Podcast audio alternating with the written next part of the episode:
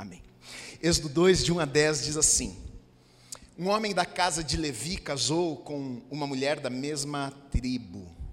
A mulher ficou grávida e deu à luz um filho. Vendo que o menino era bonito, escondeu durante três meses.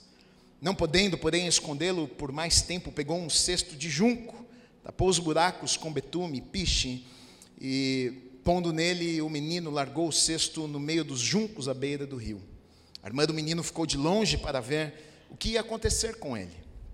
A filha de Faraó desceu para se banhar no rio, e as moças que tinham vindo com ela passeavam pela margem.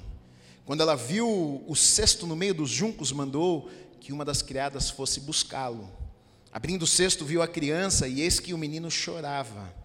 Ela teve compaixão dele e disse: Este é um menino dos hebreus. Então a irmã do menino perguntou à filha de Faraó: Quer que eu vá chamar uma das hebreias para que sirva de ama e crie esta criança para a senhora? A filha de Faraó respondeu: Vá. A moça foi e chamou a mãe do menino.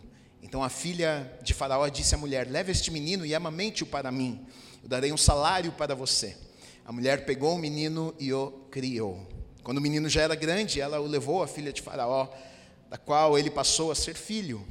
Esta lhe deu o nome de Moisés e disse: Porque das águas o tirei. Amém. Se você puder, feche os teus olhos. Deus, obrigado, Pai, pela tua palavra.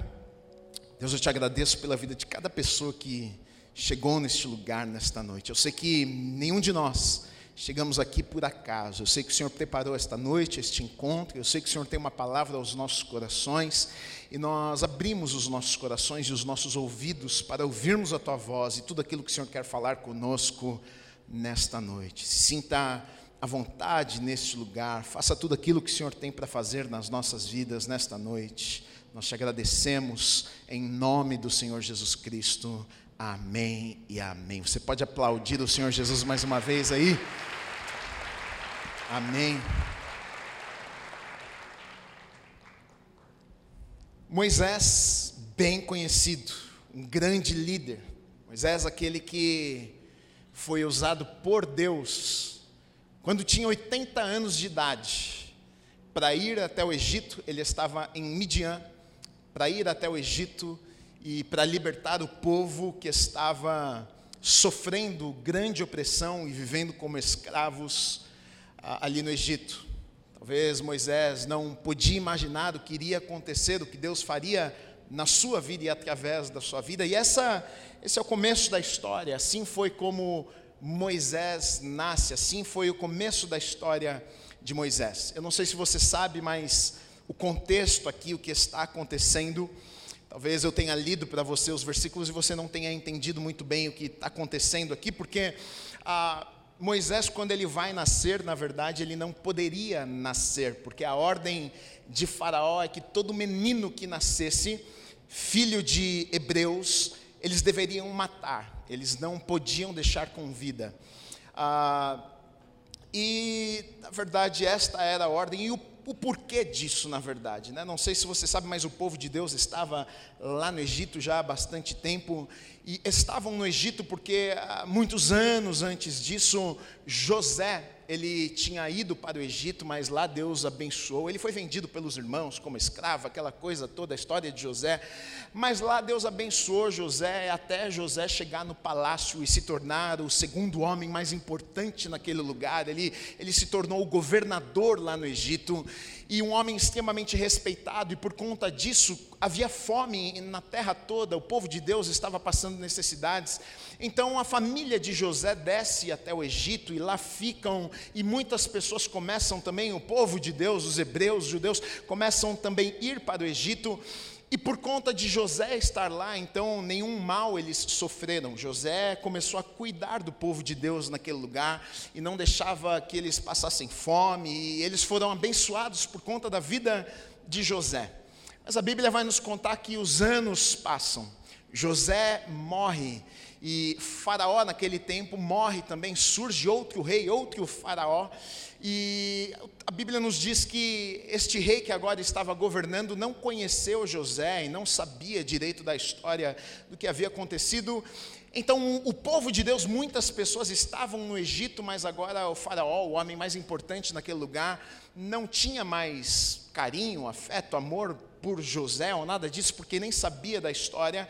Então, ele começa a reparar nos judeus, nos hebreus que estão ali naquele lugar, e aquilo começa a incomodar Faraó ele fica com medo, ele começa a ficar preocupado e pensar: bom, é, esse povo está crescendo, esse povo está multiplicando, eles estão tendo filhos, eles estão casando, as famílias estão aumentando, e ele começa a ficar preocupado com isso, porque ele diz: bom, se o povo crescer muito, eles vão ficar fortes, e em algum momento eles podem ah, fazer uma revolta aqui contra o nosso reino e tomar posse de tudo que nós temos e nos matar aqui. Então, Faraó, com essa preocupação, ele determina algumas coisas. Na Bíblia, a gente vai ver, por exemplo, em Êxodo, no capítulo 1, um pouco antes ainda, ah, dos versículos 9 a 11, olha as medidas de Faraó, o que ele faz.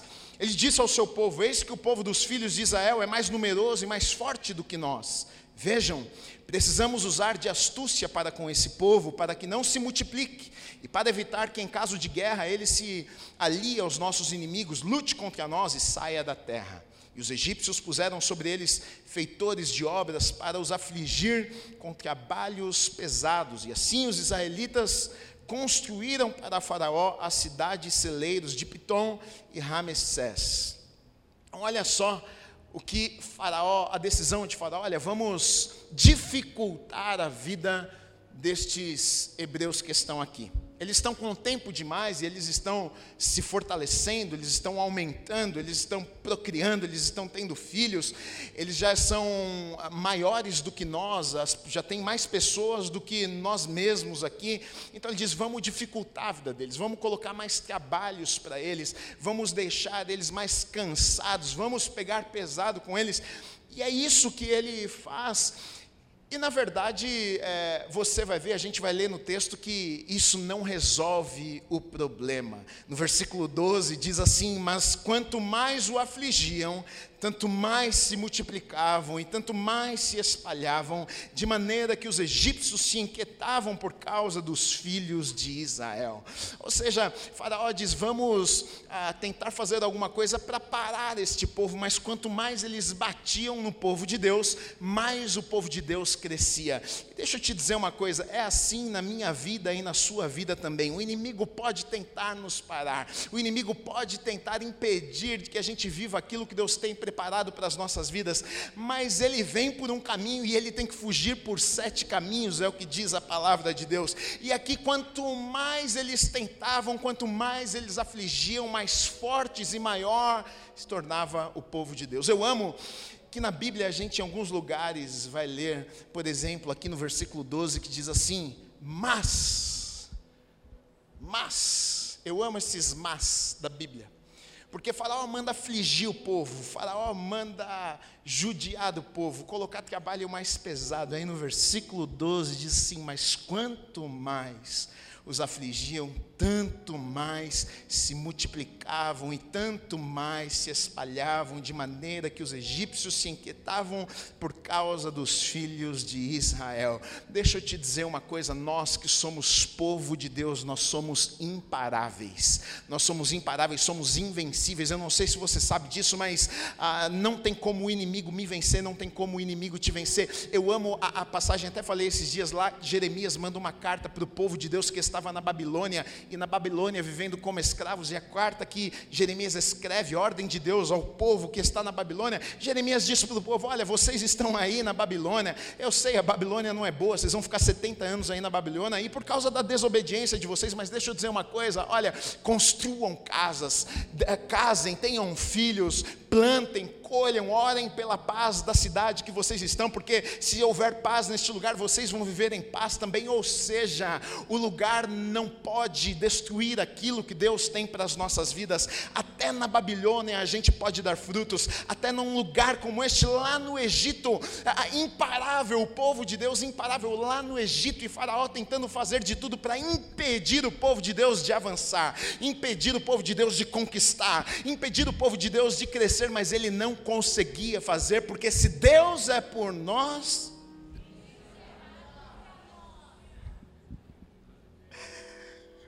Então é isso que está acontecendo. Esse é o contexto. O povo está crescendo. Estão tentando parar o povo de Deus, mas não conseguem parar o povo de Deus. E aí, Faraó faz mais um decreto. E o decreto agora, já que eles não conseguiram parar e impedir o crescimento do povo de Deus naquele lugar, o que é que ele diz? Bom, então tem um jeito, vamos começar a matar criança.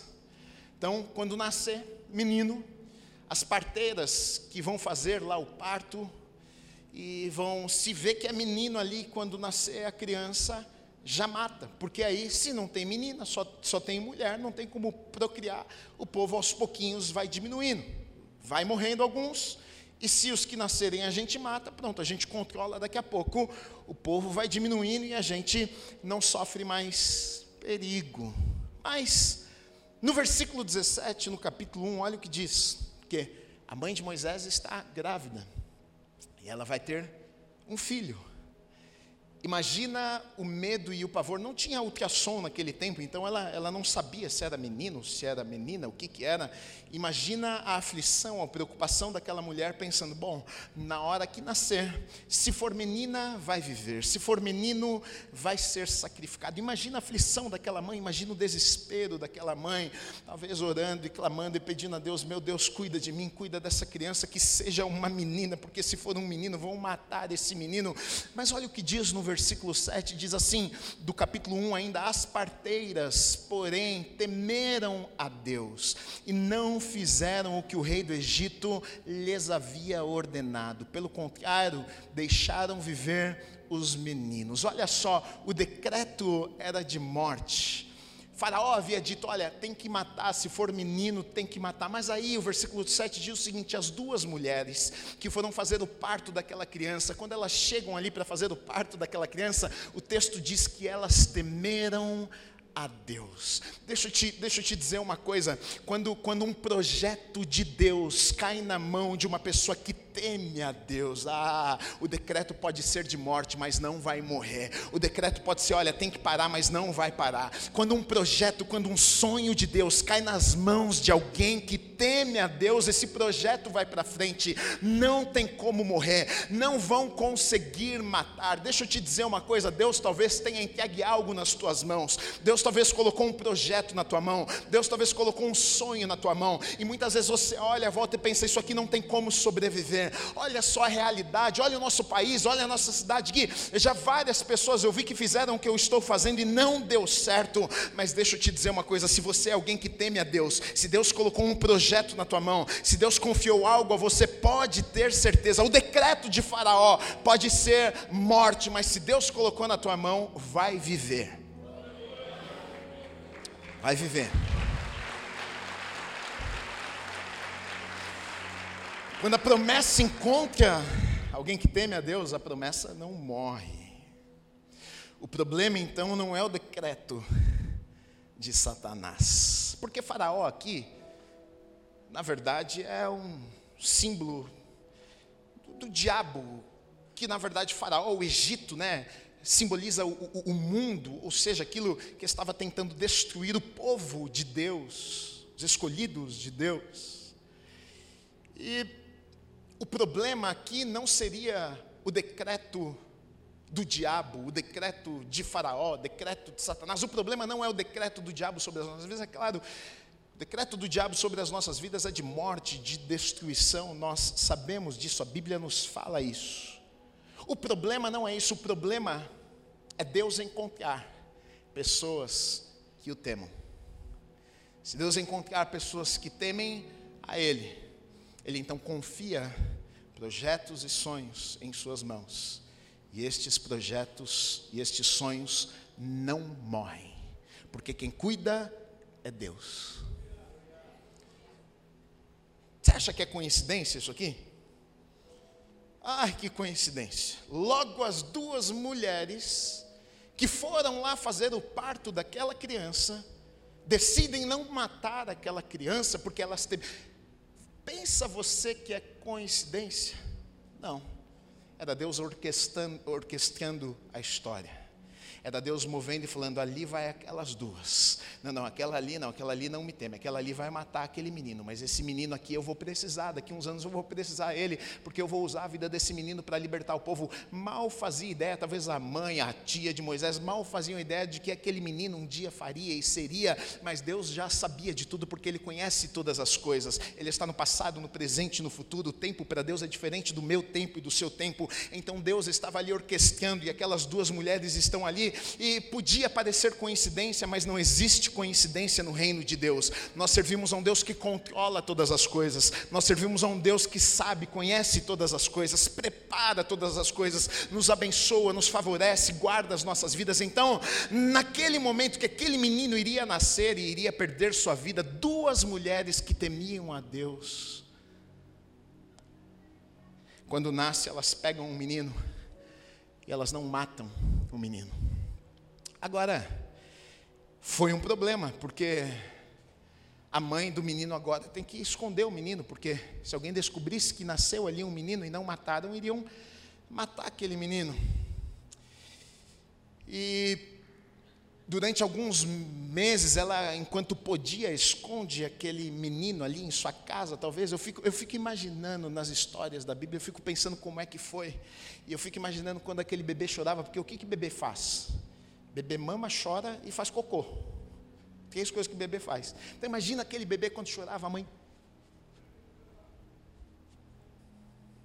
Imagina quando passava um egípcio na frente da casa dela, ela ficava ali olhando e pensando, agora não pode chorar, menino porque se chorar agora vão pegar meu filho e vão matar ele, mas, mas é, é, talvez ela não sabia que Deus estava cuidando de todas as coisas.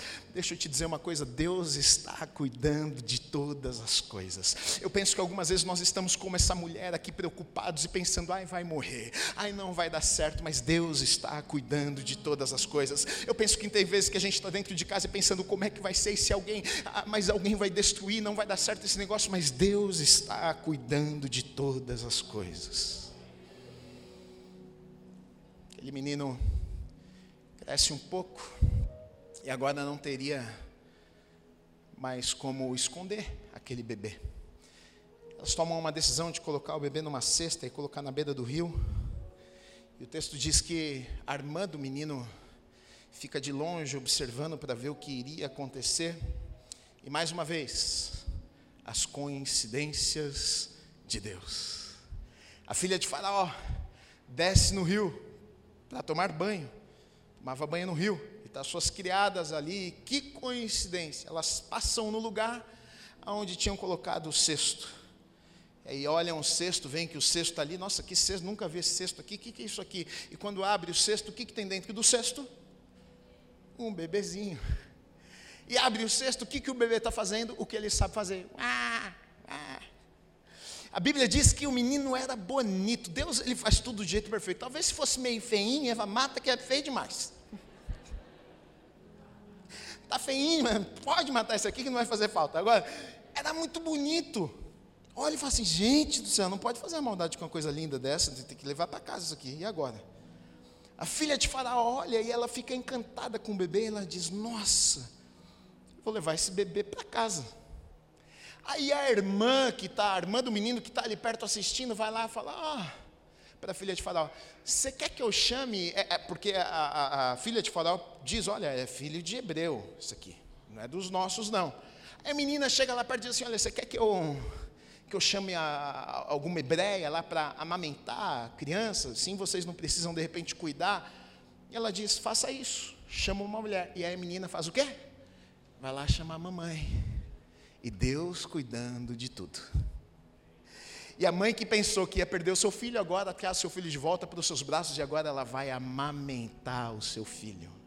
E mais do que amamentar o seu filho, ela vai amamentar e ela vai receber para fazer. Já pensou nisso? Você vai amamentar, filho. Só de amamentar eu vou te pagar um salário só para você amamentar o seu filho. Oh, mas Deus é bom demais. O menino ia morrer, não, vai morrer não, filha. Fica tranquila que eu estou cuidando de tudo. Você vai cuidar dessa criança, você vai amamentar essa criança, e eu sou um Deus que faço infinitamente mais. Não vai ser só isso, não. Olha, vai ser mais do que isso. Você vai pegar um menino, você vai cuidar, você vai amamentar e você ainda vai ganhar um salário para cuidar do teu próprio filho. Oh, glória a Deus.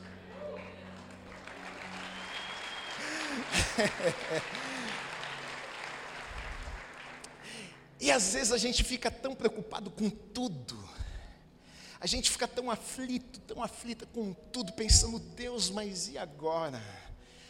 Vai morrer, não vai dar certo. Calma, Deus está cuidando de tudo.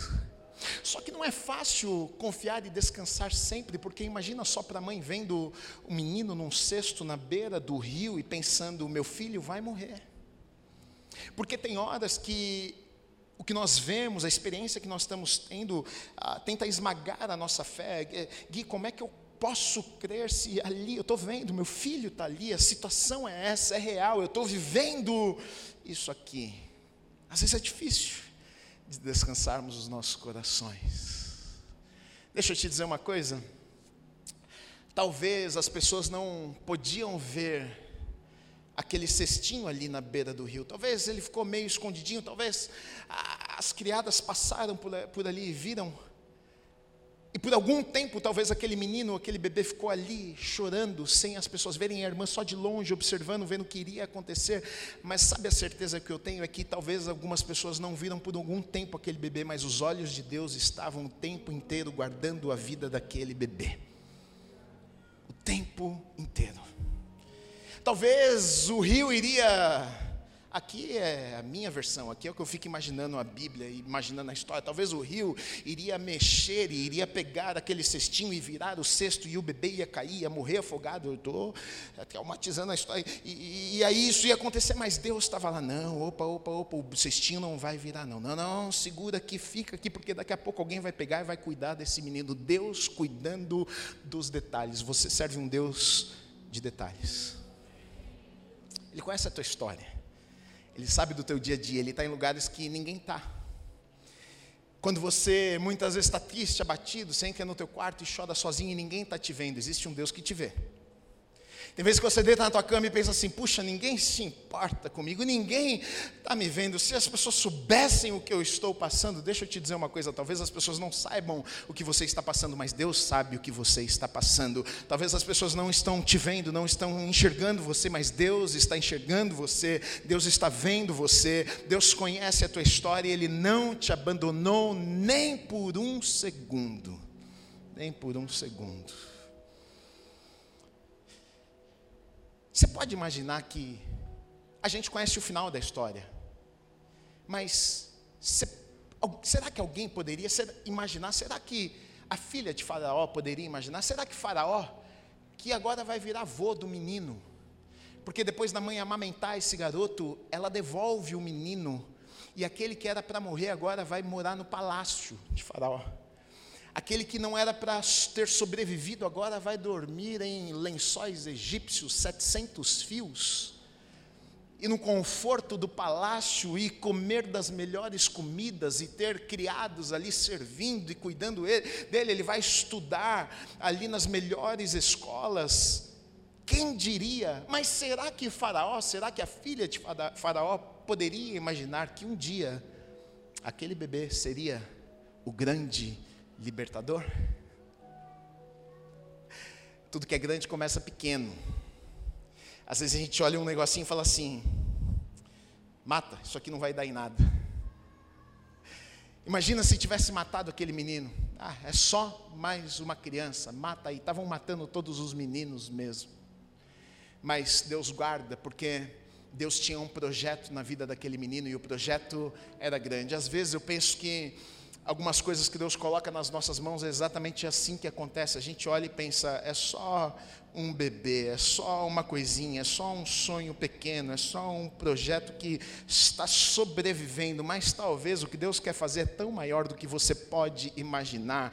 É porque tudo começa pequeno mesmo, não, não tem como nascer grande as coisas, era apenas um bebê, o que é que esse bebê pode fazer? Mal sabia aquelas pessoas que aquele bebê seria o libertador de uma nação, mal sabia aquelas pessoas que aquele bebê seria aquele que conduziria milhões, milhares de pessoas pelo deserto, para que o povo então vivesse as promessas que Deus tinha para eles, de entrar na terra prometida, de viver grandes sonhos para a nação. Aquele bebê era esse homem que um dia seria usado por Deus. Não despreze aquilo que Deus te deu. Às vezes a gente despreza aquilo que Deus nos deu. Para Deus, aquele menino era importante e ele iria usá-lo de forma sobrenatural. Agora, para esse bebê virar um homem e ser usado por Deus, ele passa por muitos momentos. Ele passa por várias estações em sua vida. E na nossa vida não é diferente. Estações para viver o propósito de Deus, o processo para vivermos aquilo que Deus um dia sonhou para as nossas vidas. O problema é que todo mundo quer viver o propósito e aquela, aquela coisa toda, mas quem quer passar pelo processo? Quem quer passar pelas fases que não são tão fáceis assim? Moisés vai viver um processo até chegar, e um processo longo 80 anos. 80 anos que não foram tão fáceis assim. Pensa logo, no, imagina Moisés quando tinha 5 anos, 6 anos, já conseguia compreender algumas coisas, ele pensando, rapaz, não era para eu estar tá vivo, hein? E eu me matar, caramba, que sorte que eu dei na vida e não me mataram, agora eu estou nesse palácio maravilhoso. E aí a gente vai ver o tanto de coisa que acontece na vida de Moisés. Quando ele cresce um pouco mais, ele já está entendendo o que está acontecendo. Ele sabe, olha, eu estou aqui no Egito, mas eu não sou desse lugar. Ele tem sangue hebreu, ele, ele conhece o, o povo dele, ele sabe que ele está ali, mas ele não não é dali, e, é, e ele fica incomodado com algumas coisas que ele vê ali, o jeito que os egípcios tratavam os hebreus naquele lugar, aquilo fere o seu coração, e um dia ele vê um egípcio maltratando o hebreu, e ele aquilo, ele não consegue controlar os seus sentimentos, as emoções, e o que é que ele faz? Mata o egípcio. Ele erra, ele faz justiça com suas próprias mãos, não, não deveria ter feito isso, e por conta agora de ter errado, o que é que ele faz? Ele tem que fugir, ele tem que correr. Porque se Faraó descobre que havia sido Moisés que matou um egípcio, então mata Moisés agora. Então Moisés faz o que? Ele foge daquele lugar. E ele foge daquele lugar e ele vai para um lugar bem distante chamado Midian. E talvez eu, eu, eu, fico pensando que eu fico pensando que a história de Moisés, na verdade, a gente pode fazer um paralelo com as nossas vidas também, porque quem é que nunca errou? Quem é que nunca errou na vida? Quem é que nunca tomou uma decisão errada, fez algo que não deveria ter feito? E aí quando isso acontece, o que é que a gente pensa? Bom, agora eu vou fugir. Agora eu vou para um lugar distante. Agora Deus não vai mais usar minha vida. Agora Deus não vai mais, não tem como Deus fazer mais nada. Eu vou ter que agora fugir desse lugar que talvez o Deus iria me usar. E Moisés, talvez durante 40 anos, tenha sofrido naquele lugar, pensando: puxa, eu errei, eu não deveria ter feito aquilo que eu fiz. Mas olha como Deus é bom. O destino final de Moisés não seria Midian, Deus iria usar Moisés lá no Egito mais uma vez. Mas Deus é tão bom que Deus pega os nossos cacos e reconstrói. Deus pega a nossa história que muitas vezes está quebrada e faz mais uma vez. Lá em Midian, talvez Moisés pensando, bom, agora eu vou só ficar aqui escondido, mas quando ele chega lá, olha o cuidado de Deus com a vida dele. E na verdade, a história de Moisés, e não só de Moisés, mas na Bíblia você vai ver Deus em cada momento, Deus cuidando da vida das pessoas. Moisés chega em Midian e talvez pensando, agora já foi, e ali naquele lugar ele se casa, ali naquele lugar ele ganha uma família, ali naquele lugar ele tem filhos, ali naquele lugar agora ele trabalha, agora ele está reconstruindo a sua vida. E aqui eu vejo um Deus gracioso, aqui eu vejo um Deus ah, que tem é, é, misericordioso, aqui eu vejo um Deus que faz mais uma vez. E não é diferente na nossa história, porque todos nós, em algum momento, saímos do lugar que Deus tinha para nós, fugimos da presença de Deus, tomamos decisões erradas, fizemos escolhas erradas e muitas vezes pensamos: olha, agora Deus não tem como mais fazer alguma coisa na minha vida, mas até no Antigo Testamento Testamento, porque muitos pensam que a graça está no Novo Testamento, e no Antigo Testamento a gente vai ver um Deus gracioso, mesmo lá em Midian. Agora Moisés tem uma família, agora lá em Moisés volta talvez a sonhar, agora Moisés tem esperança, agora os dias de Moisés são diferentes naquele lugar, agora ele tem um trabalho, ele trabalha com o seu sogro, ele cuida de animais, e quando num dia que talvez ele não estava esperando, Deus aparece. Depois de 40 anos que Moisés está naquele lugar, talvez pensando, bom, vou ficar aqui para sempre. A Bíblia vai nos contar que um dia Moisés, que cuidava das coisas de seu sogro, de Jetro, ele sai e ele vê uma sarça, uma árvorezinha pegando fogo. E era muito normal no deserto. As, árvores pegam fogo mesmo, mas ele acha estranho aquela árvorezinha que pega fogo e não consome. Ela pegando fogo e não, não queimava, não caía, não acontecia nada. Ele faz diferente essa, essa. E ele vai chegando mais perto. E ali Deus começa a falar com Moisés. Talvez aquela voz que, quando pequeno, Moisés tenha ouvido algumas vezes e agora, talvez há tanto tempo já não ouve mais, mais uma vez ele ouve. E Moisés, e Deus fala para ele: Moisés, eu quero usar a tua vida. E Moisés diz para Deus: Deus, logo eu. Você não sabe não que eu saí fugido daquele lugar, como é que eu vou voltar para aquele lugar? Eu, eu não sei nem falar. Acreditam que Moisés ele era meio gago. Eu não sei nem falar, tenho dificuldade para falar. O que, que eu vou falar? Eu vou chegar lá e vou fazer o quê? E aí Deus começa a falar com ele, diz: Olha, você vai, eh, você vai dizer para Faraó que o Eu Sou te enviou, o Deus Todo-Poderoso, e eu vou usar a tua vida. E aí coisas sobrenaturais vão acontecer na vida de Moisés. Mas olha só, às, às vezes a gente olha só o que Deus fez na vida de uma pessoa e a gente se esquece do processo, a gente se esquece dos anos, a gente se esquece da história toda. Se você for parar para pensar, Moisés ele passa por vários estágios em sua vida vida. Anonimato. Tem que esconder Moisés. Se não esconder, morre. E muitas vezes no processo a gente acaba morrendo porque a gente não sabe esperar o tempo de Deus. Porque o sonho é muito bom, mas esconder o sonho é muito ruim. O sonho é muito bom, mas pegar esse sonho e guardar na gaveta por um tempo, não. Como é que pode fazer uma coisa dessa? É o que aconteceu com Moisés, era um sonho. Algo que Deus deu, mas calma, não pode ainda mostrar, que se mostrar morre. Esconde. Depois. E, e, e, na verdade isso aqui me ensina coisas poderosas, porque o ser humano a gente tem a tendência de achar que a gente tem que fazer. Se não mostrar, não vão conhecer. Se não, se não aparecer, não vai dar certo. Mas não é Deus que nos encontra. Não é Deus que faz nas nossas vidas? Ou é a gente que faz sozinho? Davi estava no meio do mato, cuidando das ovelhas de seu pai. E Deus encontrou Davi no meio do mato. Deus chama o profeta e diz o seguinte: Já encontrei um novo rei para a nação de Israel. Onde é que ele está? No palácio? Não, está no mato.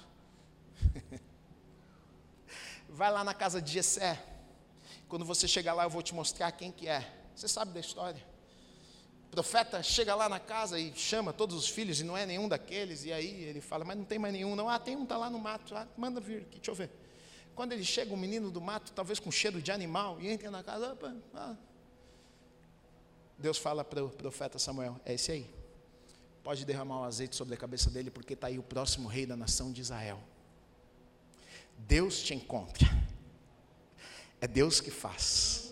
Às vezes, no momento de, no, nesse processo, no tempo de anonimato, que as coisas ainda não aconteceram, Deus te deu um sonho, mas o sonho não, você não consegue nem ver o sonho não está acontecendo nada ainda, e você fica frustrado, pensando, nunca vai acontecer. Deixa eu te dizer uma coisa: no tempo certo, Deus vai revelar aquilo que Ele te deu. No tempo certo, Ele vai abençoar. No tempo certo, Ele vai prosperar. No tempo certo, essa criança vai sair. No tempo certo, essa criança vai crescer. No tempo certo, essa criança vai ser usada. No tempo certo, esse projeto vai para frente. No tempo certo, esse projeto vai prosperar. Mas calma, existe um processo, e talvez você está no, no tempo de cuidar só.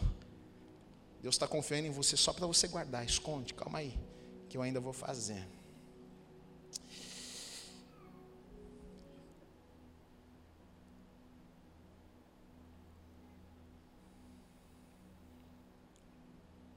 Moisés, a gente vai ver que ele vai passar por vários estágios e, como eu falei, ele passa por um momento difícil na sua vida que ele vai colher talvez algumas coisas que ele havia plantado. Isso aqui é inevitável. Eu não sei como Deus iria fazer se Moisés não tivesse feito o que ele fez. Se Moisés não tivesse matado aquele homem, será que Deus precisaria ter tirado Moisés do Egito para depois mandar Moisés voltar para o Egito? Não sei, Deus talvez faria diferente. Talvez Moisés já ia ficar lá e ser alguém importante, relevante, até o ponto de Deus usá-lo dentro do palácio lá para libertar o povo e acabou e ponto final. Não sei, não sabemos. Mas a gente sabe que Moisés ele erra por causa do seu erro agora ele foge daquele lugar e Deus agora vai ter que ir lá caçar Moisés para voltar e fazer grandes coisas. Mas ele colhe, ele colhe consequências do seu ato. Ele, ele tem que sair fugido, ele tem que. E, e nas nossas vidas é exatamente assim. Eu fico olhando para a história na vida de homens como esse aqui, eu fico pensando, gente, é a, é a nossa história, né? Quem nunca correu, quem nunca fugiu, quem nunca fez alguma coisa, teve que fugir e aí pensou, bom, agora eu vou ficar lá esquecido mas Deus busca, Deus dá mais uma chance, Deus vai lá e diz: Olha, não, eu vou fazer na tua vida de novo, calma, eu vou te usar de novo, eu vou te levar para o lugar que você nunca deveria ter saído, porque a gente foge muitas vezes do centro da vontade de Deus, daquele lugar que Deus iria nos usar, e a gente pensa: Bom, agora que eu fugi, eu vou ficar lá esquecido, mas Deus vai lá e nos busca, Deus vai lá e nos traz de volta, Deus vai lá e nos dá mais uma chance, e diz o seguinte: Não, volta que eu vou te usar mais uma vez naquele lugar. Ele sempre tem uma segunda chance para nós. Moisés, tem um texto maravilhoso que diz que quando Deus começa a, falar com Moisés e chamar Moisés para ir lá para o Egito, talvez eu preguei sobre isso, sobre essa passagem. Deus está falando com ele e, e Deus diz para Moisés o seguinte: Olha, o povo tem clamado a mim o povo está lá no Egito, Moisés está em Midian. O povo estava lá no Egito clamando, porque estava sofrendo opressão e vivendo como escravos. E, e o povo lembra de Deus lá no Egito e começa a clamar a Deus: Deus, faça alguma coisa. Nós somos o teu povo, nós somos o povo escolhido, estamos aqui sofrendo. E aí Deus ouve o clamor do povo, e aí Deus vai lá e chama Moisés, que está lá em Midian, para ir lá libertar o povo.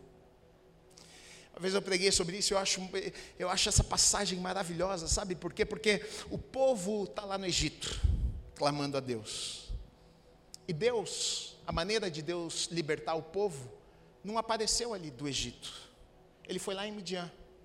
Só que quando Deus aparece em Midian e fala com Moisés, o povo não estava vendo que Deus estava falando com Moisés lá em Midian. E talvez o povo está pensando, nós estamos clamando e nada está, está acontecendo.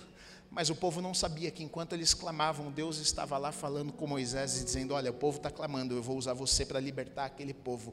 É exatamente o que muitas vezes acontece nas nossas vidas. Nós estamos clamando, clamando e não estamos vendo, ouvindo uma resposta de Deus, mas eu e você precisamos saber: nós estamos clamando, mesmo que a gente não está conseguindo ver, mesmo que pareça que Deus não está trabalhando, Deus já está lá levantando o nosso Moisés, Deus já está lá preparando a situação, Deus já está lá movendo os corações, Deus já está está fazendo coisas que nós não podemos ver. Então, na verdade, com uma história como essa, a gente precisa aprender a confiar de que Deus está no controle de todas as coisas. Em cada momento na vida de Moisés, a gente vai ver o que? Deus presente. A gente vai ver o que? O cuidado de Deus. A gente vai ver o que? A mão de Deus. A mão guardando, a mão abençoando, a mão sendo estendida e dizendo: Vem mais uma vez. Dificuldades, ele passou? Passou. Passou alguns apertos? Passou. Sofreu algumas dores? Sofreu. Talvez chorou algumas noites? Chorou. Mas na história de Moisés você vai ver o que é a mão de Deus. Você vai ver um Deus amigo, um Deus presente, um Deus fiel, que mesmo quando ele não podia ver, estava cuidando de cada detalhe. Sabe qual é a notícia para você nessa noite? Esse é o Deus que você serve. Deus amigo, Deus Pai. Quem é pai sabe o que é ter um filho. E Deus é Pai. E eu não sei qual é o estágio que você está na tua vida. Eu não sei qual é o momento que você está na tua vida. Talvez você esteja em algum destes cenários aqui que nós falamos da vida de Moisés. Você recebeu um sonho, mas não vê nada acontecendo. Você teve que sacrificar alguma coisa, e isso está te doendo, e você está pensando: aquilo que eu tanto amo se foi. Ou talvez você agora vê o teu sonho indo embora, porque a alegria da mãe de ver o menino vivo, mas ela já não podia mais ficar com o filho, agora o filho foi embora, está no palácio. Ou você errou, fugiu, foi para Midian e está lá pensando: bom, agora eu vou passar o resto dos meus dias aqui. Ou Deus apareceu para você e disse: Eu quero usar você. E você está pensando: Eu não sou capaz para isso. Não tem como. Usa outra pessoa. Eu fugi de lá, vou voltar lá. Que isso? Em algum lugar nós estamos nessa história. E a grande lição para as nossas vidas e a mensagem que eu queria trazer para vocês nessa noite é de que em todos estes lugares, independente, Deus estava ali. Deus estava cuidando. Eu não sei qual lugar que você se encontra nessa noite. Qual o momento que você está vivendo na tua vida. Mas você precisa saber que Deus está com você. E se Deus está com você, sabe qual é a boa notícia? vai ficar tudo bem. Às vezes parece que não vai ficar tudo bem, né? Você fala, não tem como ficar tudo bem. Olha uma história como essa, com certeza a mãe em algum momento pensou, não tem como ficar tudo bem. Antes de nascer, como é que vai ficar tudo bem se nascer? Aí quando nasce, bom, nasceu agora, mas agora como é que vai ficar tudo bem? Porque vai começar a crescer e fica tudo bem. Depois que cresce, ah, vai ter que ir no palácio, acho que alguém vai. E fica tudo bem, fica tudo bem, fica tudo bem. Agora fugiu, vamos pegar ele. E fica tudo bem. Por quê? Porque Deus estava com Moisés. Porque, porque Deus tinha um propósito na vida de Moisés. Uma coisa que eu acho linda, por exemplo, na vida de José. José vive todos esses processos também. Ele cai numa. jogam ele num poço, vendem ele como escravo, ele é preso, injustiçado e tudo isso. Isso aqui, eu olho para uma história, como é, sabe o que eu penso? Essa é a vida. Essa é a vida. Quem nunca na sua vida se sentiu dentro de um poço? Estou sem ninguém, me deixaram, está escuro, não consigo ver nada à, nossa, à minha volta, não, não consigo ter esperança, não consigo ter alegria. Quem nunca se sentiu assim? Fui abandonado por aqueles que eu mais amo, minha família. Quem nunca se sentiu assim? Fui injustiçado, eu estava aqui servindo, trabalhando, fazendo o que era certo e ninguém viu. Quem nunca se sentiu assim? Ninguém me percebe, ninguém sabe de mim, ninguém dá bola para mim. Me colocaram numa cadeia de forma injusta e eu estou pagando por algo que eu nem fiz. Quem nunca se sentiu assim? E talvez em alguns momentos na vida de José, como na vida de Moisés, eles tenham pensado: não vai dar certo. Mas o que eu acho lindo em todas essas histórias e em vários lugares na história de José, você vai ler exatamente assim: Mas Deus era com José. José estava no poço, mas Deus estava no poço com José. José estava lá na casa de Potifar e foi injustiçado, mas Deus estava com José. José foi colocado em uma prisão e lá na prisão Deus estava com José. Se você se tem uma coisa que você não pode se esquecer nenhum dia da tua vida é que Deus está com você. Porque é inevitável, a gente vai passar alguns momentos como estes grandes homens de Deus passaram. A gente vai viver alguns dias que são difíceis, às vezes a gente vai chorar, às vezes a gente vai enfrentar situações que, que parecem não ter saída e, e nos falta esperança, mas uma coisa que nós nunca podemos esquecer, todos os dias se lembre: Deus está com você. E se Deus está com você, vai ficar tudo bem.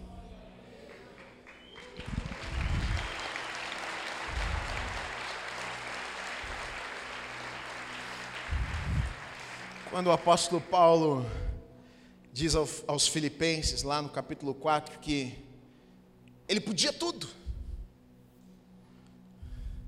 naquele que o fortalecia. Diz: Olha, eu aprendi uma coisa: a vida não é só flores. Tem momento que eu tenho com fartura, tem momento que não tem nada, que tem falta. Tem momento que eu estou feliz, tem momento que eu estou triste. Tem momento que eu estou voando, tem momento que eu quero me esconder debaixo da cama. Mas ele diz o seguinte: eu aprendi algo, eu entendi algo nessa vida. Que eu posso, eu consigo enfrentar todos esses momentos. Tudo eu posso, porque existe um Deus que me fortalece porque existe um Deus que está comigo. Deixa eu te dizer uma coisa: o Deus que você serve está com você no topo da montanha, mas o Deus que você serve também está nos vales mais profundos. O Deus que você serve está nos dias mais felizes da tua vida, mas o Deus que você serve está nos dias que você está deprimido, deprimida, chorando na cama, pensando não existe esperança. Deus está com você lá também. Ele é aquele que enxuga as tuas lágrimas. Deus é aquele que está com você quando está tudo muito bem, quando você conquista, quando você avança, quando você casou e está feliz, Deus está lá também celebrando as tuas conquistas. Mas quando você perde uma pessoa querida, quando você está vivendo um tempo de extrema dor, Deus está lá com você também, guardando você, sustentando a tua vida. Deus Emanuel, Deus presente, aquele que está comigo e com você, ainda que eu ande no vale da sombra da morte, eu não preciso temer mal algum, porque o Todo-Poderoso, até nos vales da vida, vai estar comigo, me guardando, sustentando a minha vida e sustentando a tua vida vida, então, querido e querida, pode começar a descansar o teu coração,